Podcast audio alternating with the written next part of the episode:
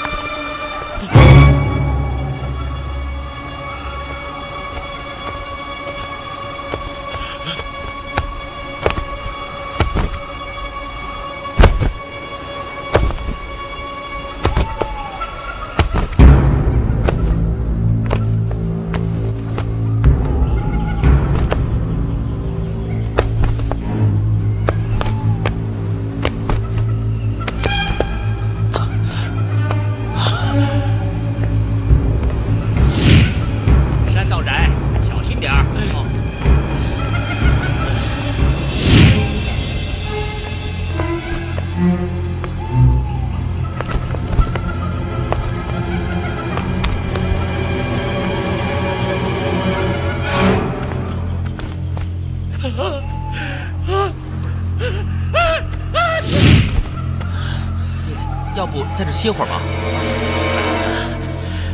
你走到我前面去，我在后面慢慢跟着就行了。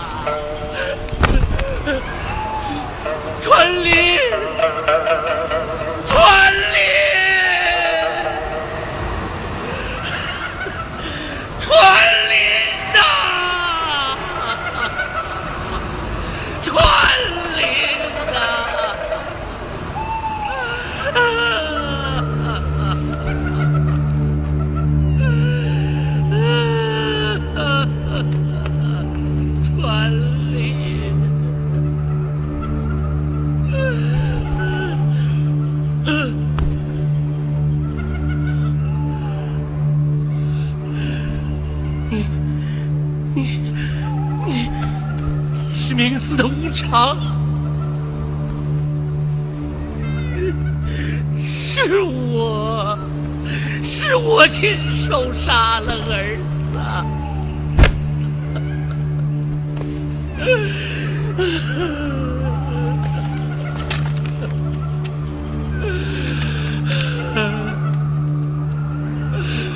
我儿子在那边还好吗？爹，爹，传林，传林！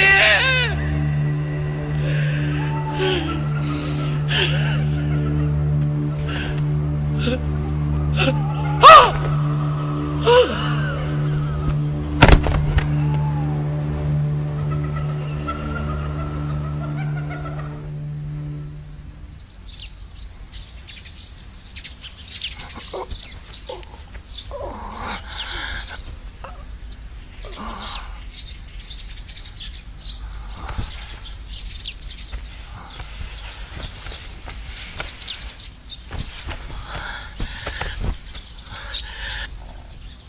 来了，回来了！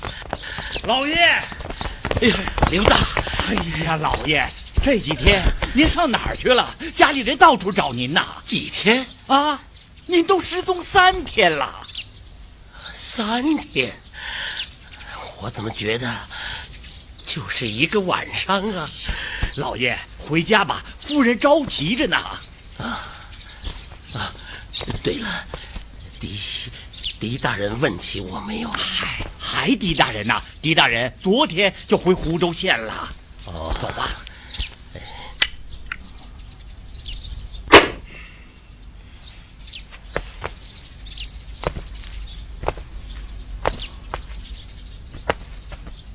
曾县令，在。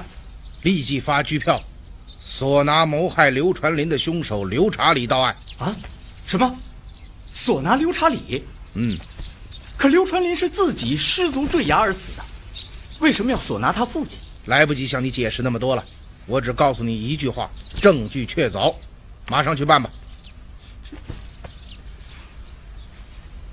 是。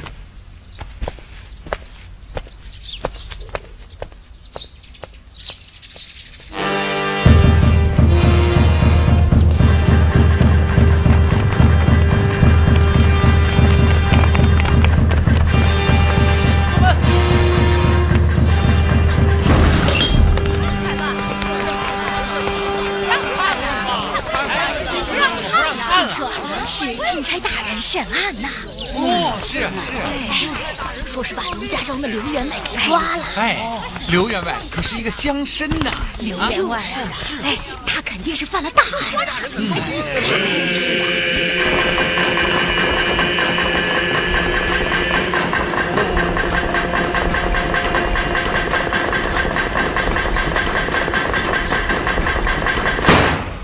带刘查理。是。刘查理曾任京中五品大员，如果我们证据不足，无法将他绳之以法，他可就抓住咱们的把柄。万一告到御史那里，为官断案都是一样，不可顺向行走，需要逆鳞而上方为高手，否则你永远都是个七品县令。刘查理到堂。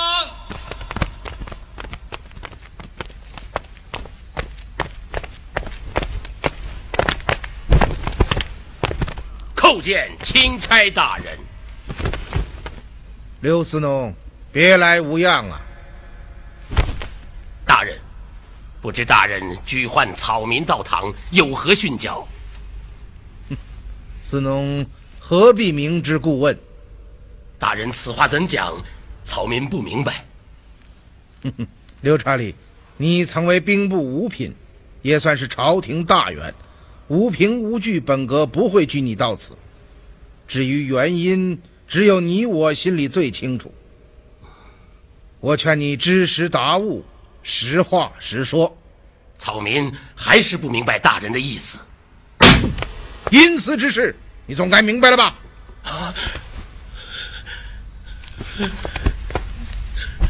怎么，还要我说？你可真是不见棺材不落泪。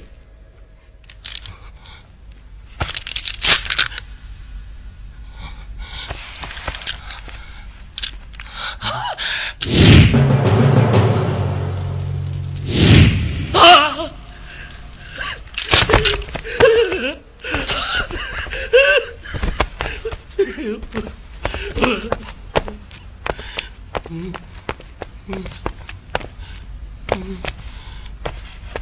这个你还认识吧？大人，这这刘查理，三日之内，本阁竟接到公子刘传林三次托梦，梦中他说有人陷害于他。昨夜子时，阴司判官来到本阁下处，将你的供词和证物交在本阁手中，要本阁替阴司主持阳间公道。这你还有何话讲？是我，是我亲手把儿子推下了山崖。这就是你亲手杀死自己亲生儿子，大人。狄大人呐、看在查理尽心伺候大人的份上，只求大人让我速死，除此之外别无所求。刘思农，你能不能告诉我，这是为什么？大人，你就别问了，草民谦恭就是，只求速死。好吧，我不逼你。什么时候你想说了，就让玉丽来告诉我。将人犯羁押，退堂。是。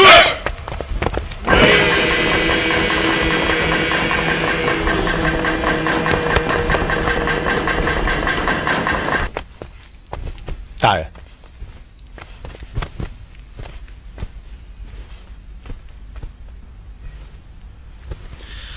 怎么样？你觉得可以结案了吗？动机呢？刘查理的动机是什么？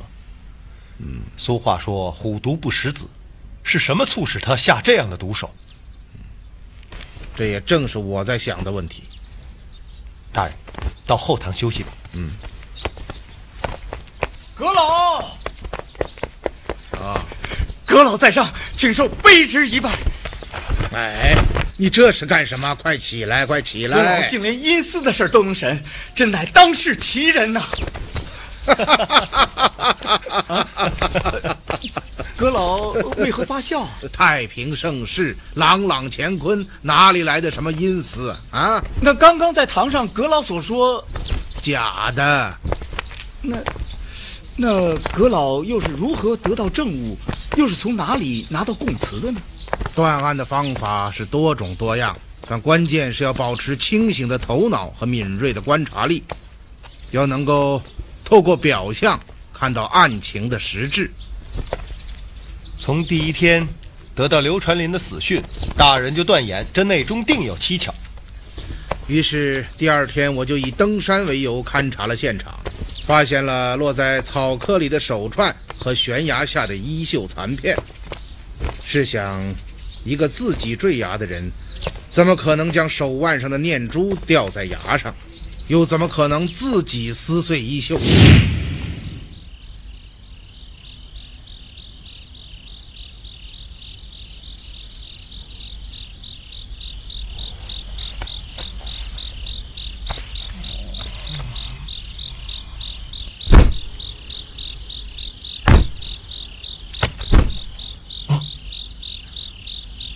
啊啊！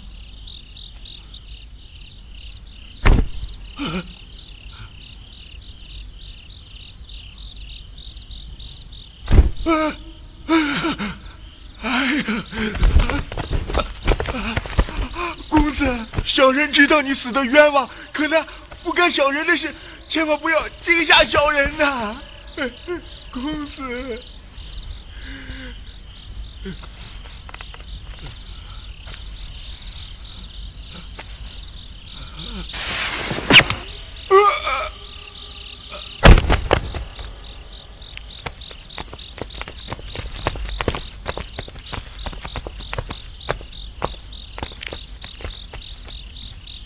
元芳，这守灵人不要紧吧？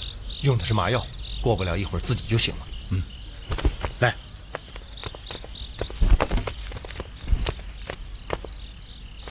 打开。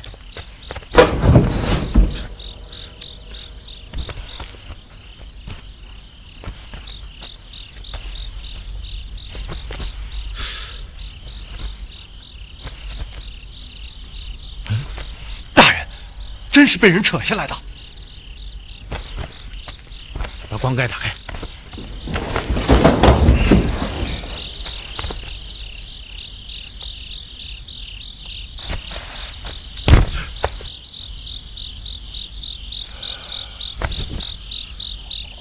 真像刘大所说，已经看不出模样来了。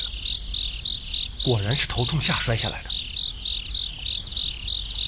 一般坠崖之人多是横摔而死，像他这样头冲下摔下悬崖，真是微乎其微。真惨。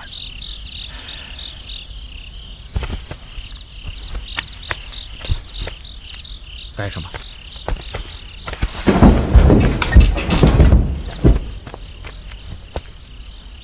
走。当时我就断定，刘公子的死绝非意外，而凶手只有一个，那就是他的父亲刘查理。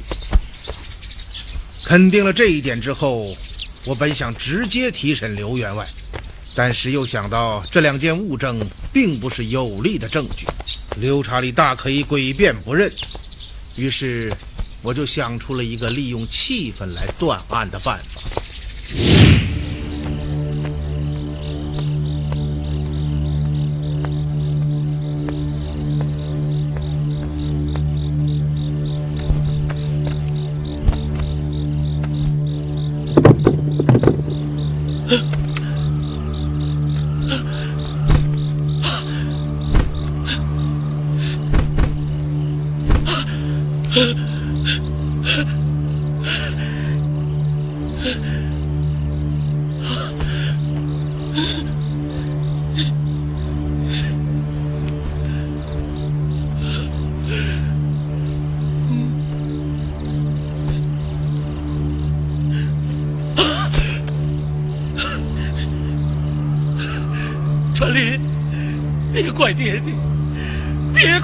怪爹爹。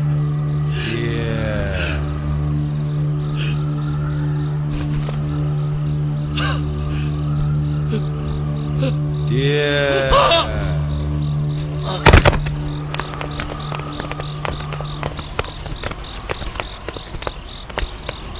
刘胖，把他抬走。是。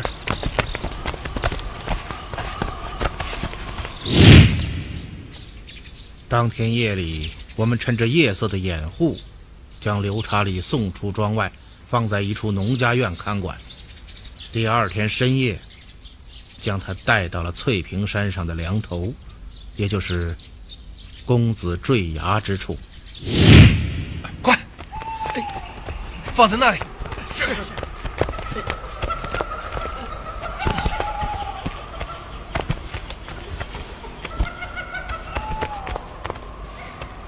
撤！是是是，快！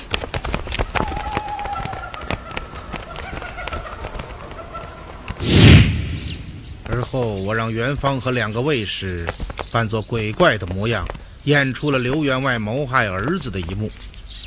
至此，他对阴司审案深信不疑。当天晚上，我们将他送回了刘家庄，仍然放到公子的灵堂里。几个时辰以后，也就是第三天的清晨，他发现自己又躺在了公子的灵堂之内。哦，原来是这样。可是阁老，您又怎么得知谋杀时的情景，而且竟然丝毫不差，让刘查理这个当事之人都看不出任何破绽呢？那不过是推理罢了。推理？是啊，首先我在勘察现场的时候，发现梁头小路旁伸到崖外的一棵矮树被人踩断了两棵枝干，露出了新茬。这样就可以证明刘公子在坠崖之前一定是踩到了这棵小树。可为什么他的脚会踏到悬崖之外呢？这肯定是外力的作用。那么能做这件事的只有刘查理。于是，一个推论在我脑海中产生了。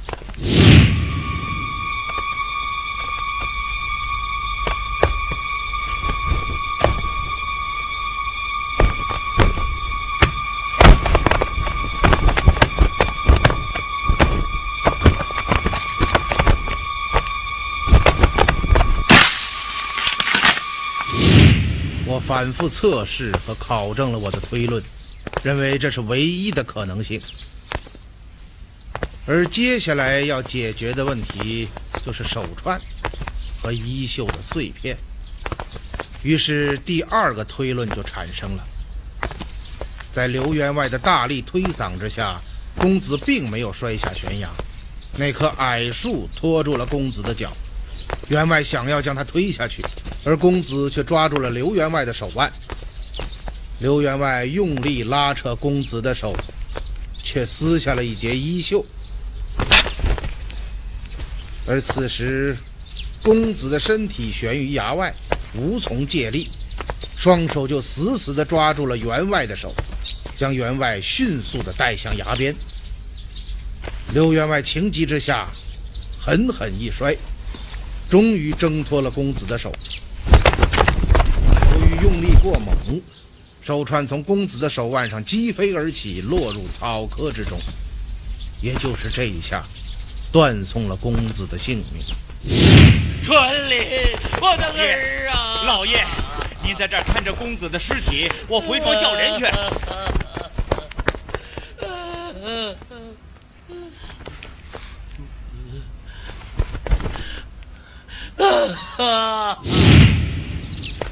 经过反复的推理和论证，一切都变得合理、清晰，于是才有了后来的取证行动。如此曲折复杂的案情，在可老说来，竟如谈笑一般，真是令人叹为观止啊！说起来容易，做起来可是艰难无比。不要说要有清晰的头脑和准确的判断能力。就是敢用气氛断案这种办法来取证，就要有非凡的魄力和想象力。阁老真乃神人也。哎，这世上根本没有神人，也是多年的办案经验让我总结出了三段。哪三段？判断、推断，还有果断。现在，本案虽然已经告破，但是。仍然有一个问题没有解决，而这个问题才是本案的关键。什么问题？到底是什么驱使刘查理做出了这种背逆人伦的事情？在这件事情的背后，还有没有什么隐情？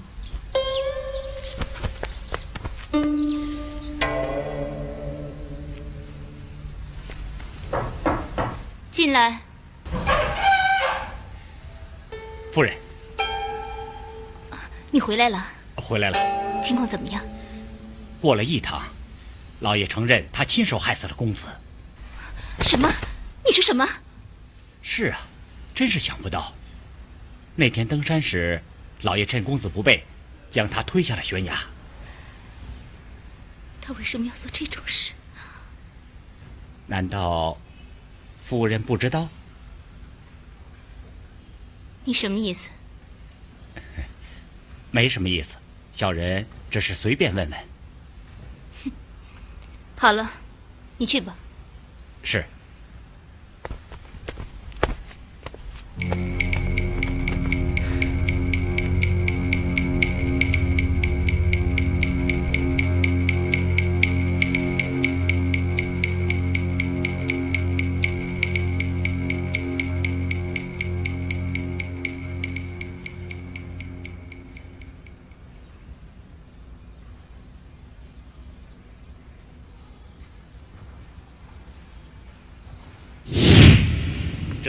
新夫人带来的。哦，原来是这样。哼，我没有这样的儿子。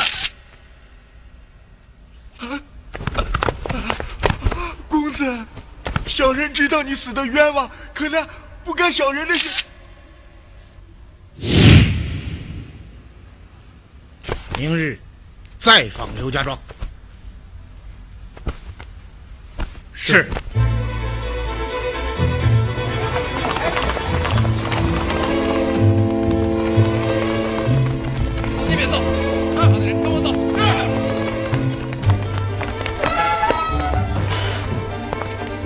来搜查这两个房间，快！是。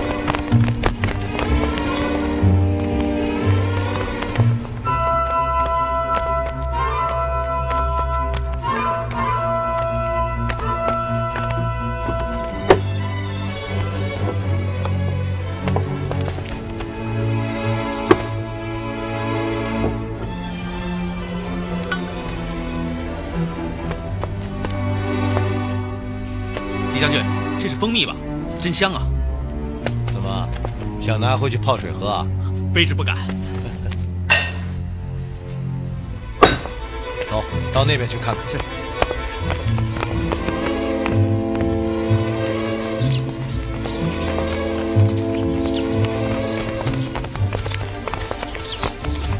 这是什么地方？回太爷的话，这个园子早就废了，从没有人住过，也从没有人进去过。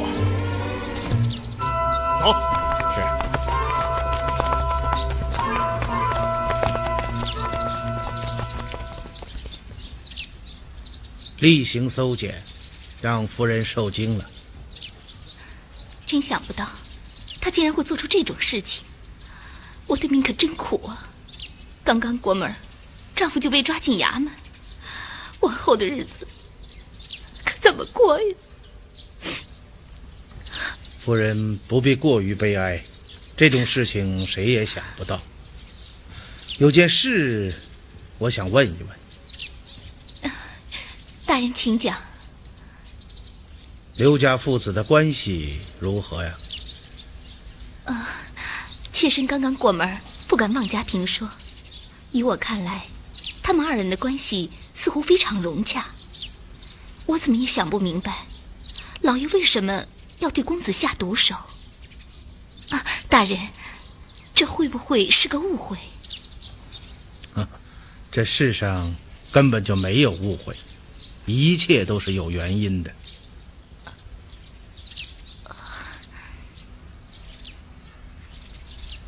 啊，有句闲话，我想问一问。大人请讲，但叫妾身所知，一定知无不言。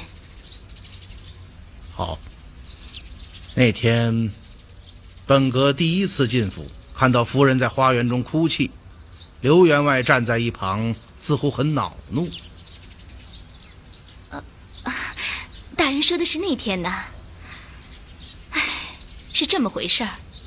大人有所不知，妾身本是青楼女子，老爷这个人死要面子，他娶我回来一直是遮遮掩掩，不欲人知，就连公子都瞒着，以至于何府上下竟不知妾身为何人。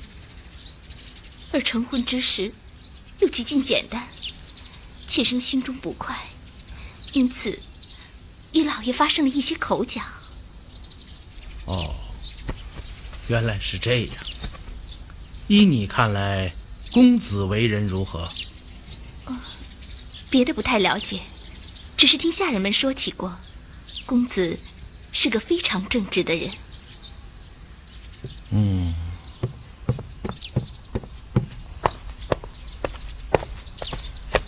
大人，为什么？啊，大人，那妾身就先告退了。好。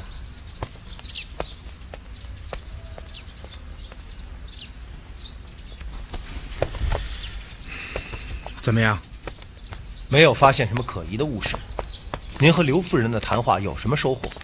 嗯，她可是个不简单的女人呢。一番盘问下来，竟滴水不漏，没有丝毫的破绽。也许她并不知情，有这种可能。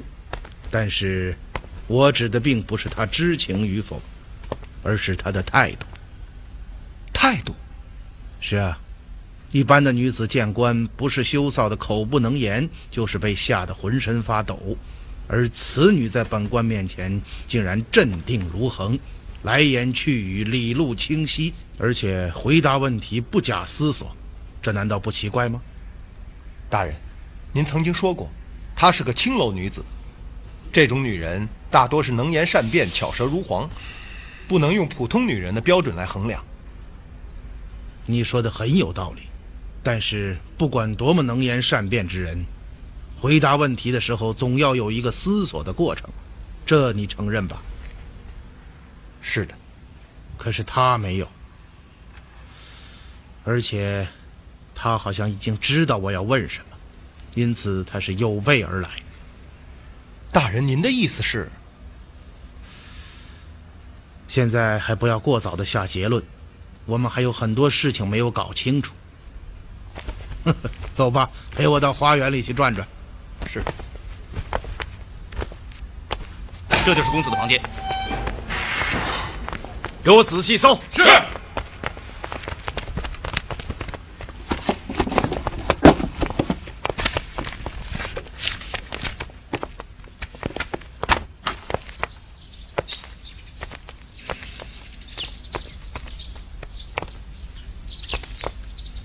蜜蜂。哦，对了，大人，刚刚搜查刘查理的房间，发现了一坛蜂蜜。哦，非常香，不知道加了什么东西。阁老。哦，曾县令，有什么收获？卑职搜查了刘传令的房间，并未发现任何可疑之物，只是在他的床底下发现了一张名帖。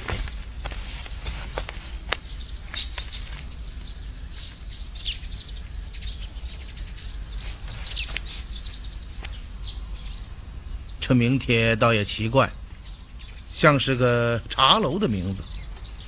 可茶楼为什么要印名帖呢？卑职问过了捕快和衙役，所有人都说湖州城里没有这么一个地方。非常好，虽然我还不知道这张名帖对本案有什么作用，但是越小的东西越说明问题。人往往就是因为忽略了小的东西而犯大错误。这就是大人三段中的第一点，判断。嗯。哦，那个守灵人找到了吗？找到了，他本是刘家庄的花匠，叫蒋老四，我已让人把他扣了起来。嗯，千万不要打草惊蛇。大人，您放心吧，我明白。嗯。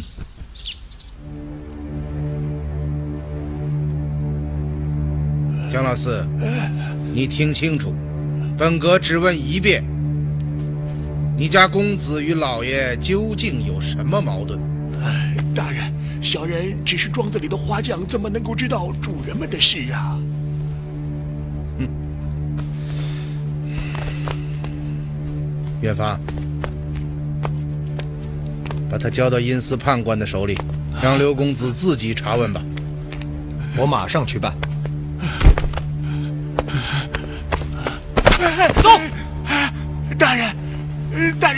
去哪儿啊？到了你就知道了。小人不去，不去！判官传你，你敢不去？走！饶命啊！小人不去呀！哎呦，本来我想救你一命，谁知你不识好歹，你想死我也没办法。你不想去，没关系，在这儿也一样。元芳，烧符。请判官。哎呦，哎呦，大人，我我说我说我全说呀。你肯说了？大人，小的要是说出来，你能保住小人的性命吗？本来你的阳寿未尽，只是你家刘公子在阴司告了你的阴状，说你在他的灵前说什么。小人知道公子是冤死，可那不干小人的事。求公子千万别惊吓小人。这话是你说的吧？啊，大人，你是怎么知道的？别问那么多，一句话，到底说不说？我我说我说，那天小人在花园里刺弄花草，无意中听到了老爷与二夫人的说话。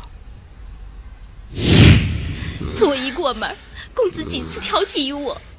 前天他把我骗到房中，欲行奸污之事，我拼死挣扎，才逃了出来。我对你说过多少次，你就是不相信。今天亲眼所见，你该相信了吧？这个禽兽不如、乱伦犯上的逆子，他竟然在花园里就要乱！我你怎么样？你还能怎么样？他可是你的亲生儿子，刚刚过门就这样，往后的日子可怎么过呀？这等逆子有不如无，我我要杀了他，也免得此事传扬出去，败坏我刘家的门风。你胡说什么？怎么能杀自己的儿子？我没有这样的儿子。你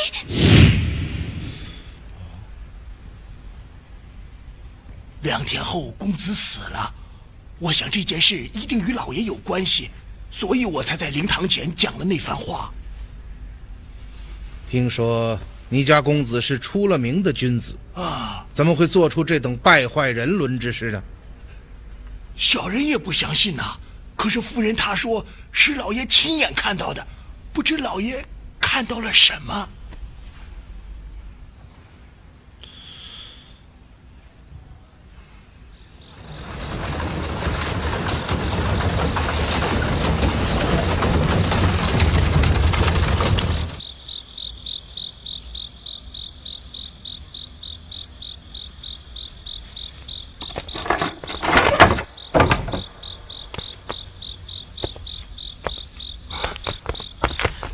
狄大人，怎么样，刘查理？难道你真的不想说点什么吗？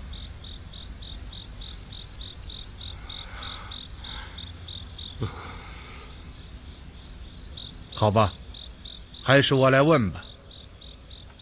你在花园之中到底看到了什么？我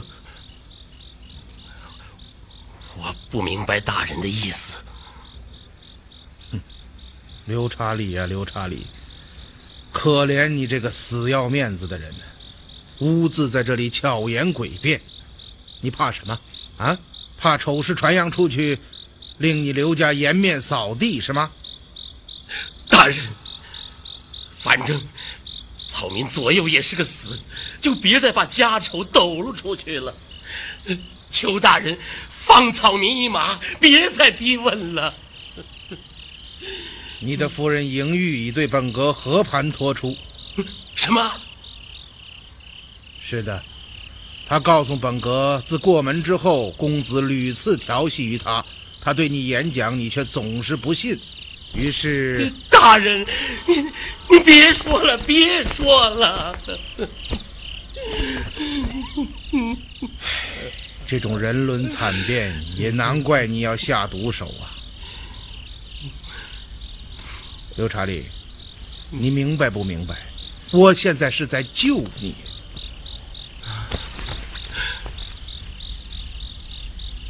如果你能证实公子确实调戏继母，那么按照本朝律法，你则罪不至死。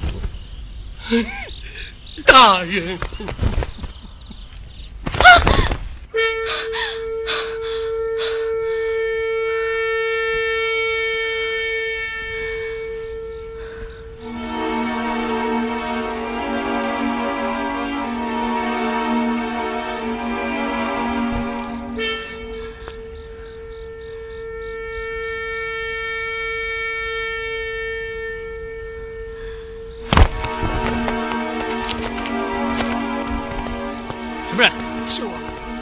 让他进来。是。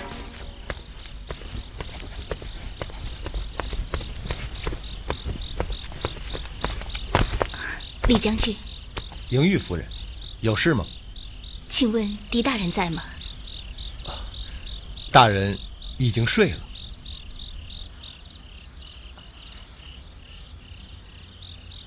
有什么急事吗？是非常要紧的事情，这能不能烦劳将军唤醒大人？妾身有隐情回禀。哦，是这样。狄大人的睡眠很少，一旦睡着，我等轻易不敢叫醒。夫人还是明天再来吧。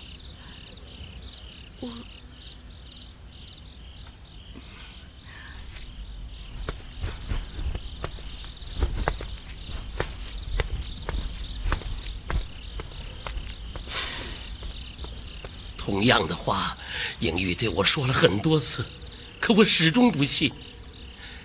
传林是举人，又是附近闻名的正人君子，他怎么会做这等禽兽不如的事情？可是我错了，我的儿子他…… 你到底看见什么了？就是您第一次来府的那天早晨，英玉对我说，让我在花园的过廊后面等着。他说，让我看一出好戏。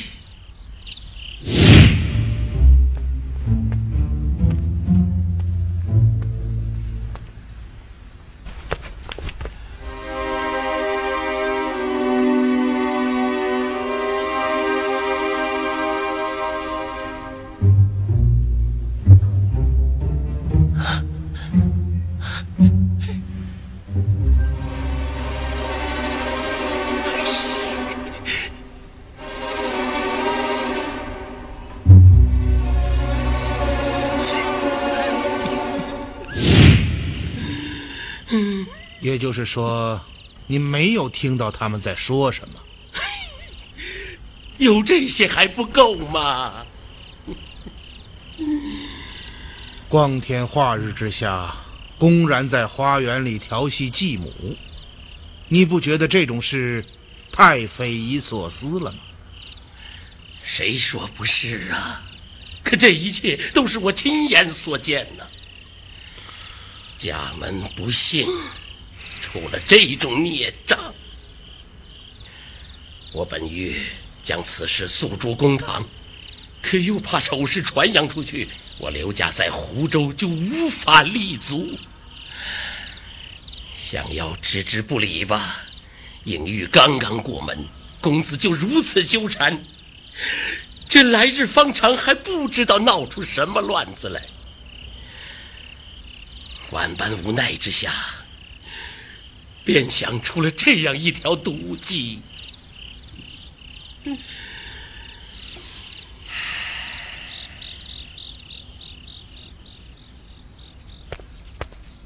夫人，我和李将军约好的。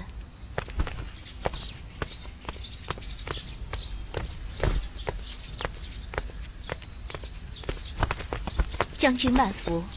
夫人不必多礼，你是要见大人吧？嗯，在这里等候，我马上通报。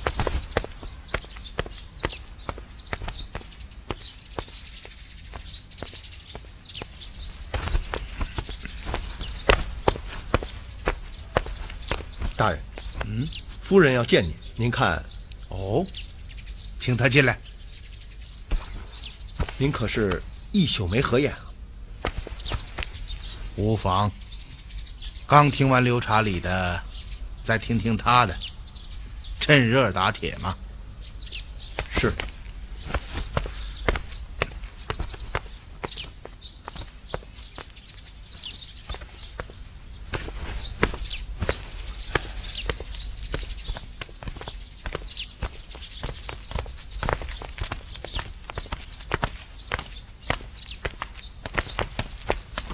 大人，夫人请坐。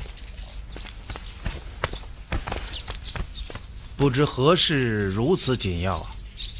日前，妾身对大人撒了谎。哦。